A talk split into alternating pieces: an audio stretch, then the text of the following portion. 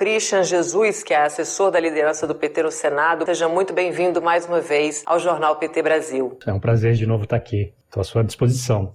Obrigada, Christian, por ter aceito o nosso convite. Ontem aconteceu o 16º Encontro Nacional Marcelo Arruda do Partido dos Trabalhadores. Eu queria que você comentasse aí o conteúdo da resolução sobre a chapa Lula-Alckmin e, a, e as alianças do PT para as eleições. A gente, é, o encontro é o, é o espaço é, do PT onde se define né, a escolha de candidaturas, escolha de coligações, política de coligações, é, é no encontro, o estatuto né, remete ao encontro, e depois a convenção do PT, ela homologa, digamos assim, as decisões que vêm do encontro. E o que a gente tem, na verdade, é um grande processo político aí de conversa, de negociações, né, para poder dar condições efetivas para o Lula ir para a campanha e ganhar essa eleição. Então, o encontro coroou esse processo, né? Ele vai finalizando esse processo de conversa. É uma, é uma coligação ampla, envolve sete partidos, né? Sendo que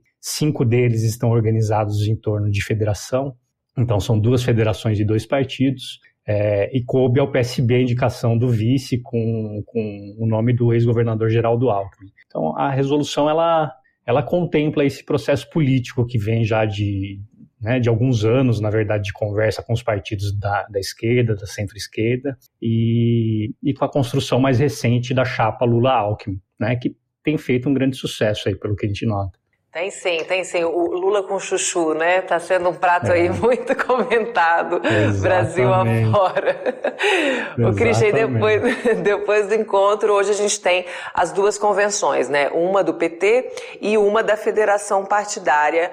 É, ainda aqui na parte da manhã, a gente está acompanhando aqui as agendas. Eu queria que você explicasse na prática o que isso funciona. Pelo que eu entendi, são ritos aí, né? Pro forma, depois que, que, que, que foi estipulado qual, quais seriam as alianças, os vices. Aí a gente faz essa reunião. Explica pra gente o que, que essas convenções significam. A convenção é, digamos, um momento solene, né? Cada partido, cada aliança, né, federação já escolheu seus candidatos aí na presidencial, alguns já estão em campanha já há muitos anos, né? Mas a lei, ela estabelece um momento onde formalmente, solenemente, isso tem que ser feito. Né? Então, mesmo é, o PT já tendo discutido a candidatura Lula há muito tempo, né, e está dialogando com, com partidos parceiros. É, é no momento da convenção que isso é formalizado perante o sistema eleitoral, justiça eleitoral. Né? Então, a convenção, digamos, é o momento oficial realmente da escolha, ainda que o partido já tenha feito seus processos políticos internos, né? conversado com seus, seus parceiros. Nesse sentido, a convenção é,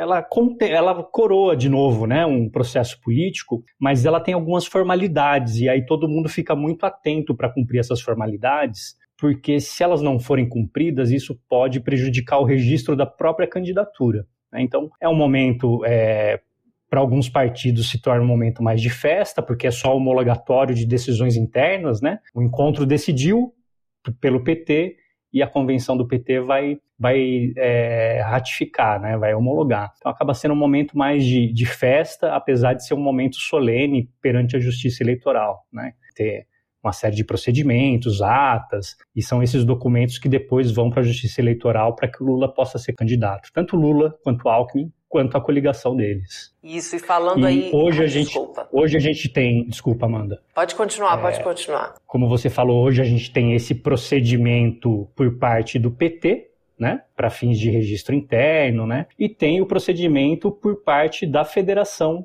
é, o que o PT faz parte, né? A Brasil da Esperança. Então, o que vai para o TSE, no caso da chapa Lula-Alckmin da coligação, vai ser a ata, os documentos da federação, né? Uhum. Que é uhum. quem, hoje, hoje em federação, é quem cabe escolher fazer essas escolhas, né? Formalmente. E aí a gente chega num ponto super importante que eu acredito que, que, muita gente ainda tenha dúvida a respeito disso. O que, que é a federação e como ela vai funcionar na prática? É uma pergunta que sempre aparece, é sempre difícil de responder. Mas o que, que eu posso dizer? Que você tem um bairro, tem os moradores desse bairro, esses moradores resolvem fazer uma associação de moradores. Você tem uma empresa, tem várias empresas do mesmo setor que resolvem fazer uma associação de empresas. Né? A mesma coisa com os trabalhadores, né? Tem sindicato de uma certa categoria, sindicatos similares resolvem fazer uma associação de sindicatos e forma uma federação sindical, uma confederação sindical depois. Então nós temos associação ou associações de vários tipos de pessoas, de pessoas físicas e de pessoas jurídicas. O que a lei inovou agora é permitir uma associação de partidos. Então nós temos uma federação que, na verdade, na prática, é uma associação de partidos. A singularidade de o que é bem específico da federação de partidos é o seguinte: ela não é um novo partido, ela é uma associação de partidos, né? É, mas ela se comporta como se fosse um partido. A lei permite que ela se comporte como se fosse um partido. Né? Então, na hora de fazer a convenção, na hora de fazer o registro da candidatura, na hora de organizar a propaganda eleitoral, é a federação que vai fazer isso, substituindo o papel dos partidos, né? Porque é na federação onde os partidos vão se reunir, vão conversar e vão acertar seu caminho, né? Tanto para escolher seu candidato, sua candidata, sua coligação, seu tipo de campanha, sua propaganda. E isso depois permanece depois da eleição, né?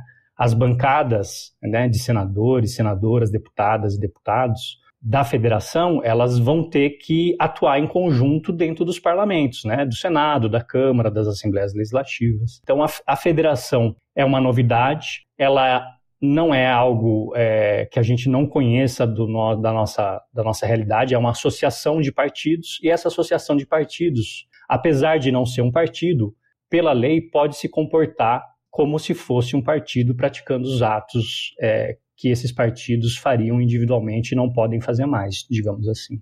Isso inclui também, só para finalizar, é, não sei se você terminou, Christian, desculpa, eu te interrompi, não, não, se eu, tinha terminado. Não, eu terminei, terminei sim. Tá, eu queria saber se isso inclui também aquela parte da participação ali, da exibição é, é, nos horários gratuitos de TV e de rádio. Isso também é contemplado nesse, nesse aspecto de federação? Também é contemplado. O TSE, quando for dividir é, o tempo, ele vai dar o tempo para a federação, né? vai contar o tempo da federação é, Brasil da Esperança e vai entregar esse tempo para a coligação do Lula. Mas mesmo numa, numa disputa proporcional para deputado, ou deputado ou para governador, né, onde a federação está isolada, o tempo é da federação e cabe à federação fazer a distribuição interna. Né? Na majoritária é mais fácil, porque é uma candidata ou um candidato, vai pegar o tempo como um todo. Na eleição proporcional para deputadas e deputados, o que está ajustado entre os partidos no Estatuto da Federação é que cada partido vai ficar com aquele, aquele pedaço que lhe caberia se ele tivesse, se não tivesse, se não existisse a federação. Então o tempo do PT vai continuar sendo proporcional ao tempo do PT. Na propaganda vai aparecer lá o símbolo do PT, o número do PT, seus candidatos, candidatas, né? E a mesma coisa vai acontecer com o PCdoB e o PV. Então, é, muitas coisas, a maior parte das coisas, os partidos vão ter que resolver conjuntamente, encaminhar conjuntamente, ainda que cada um apareça, né, faça sua propaganda, sua, sua ação política.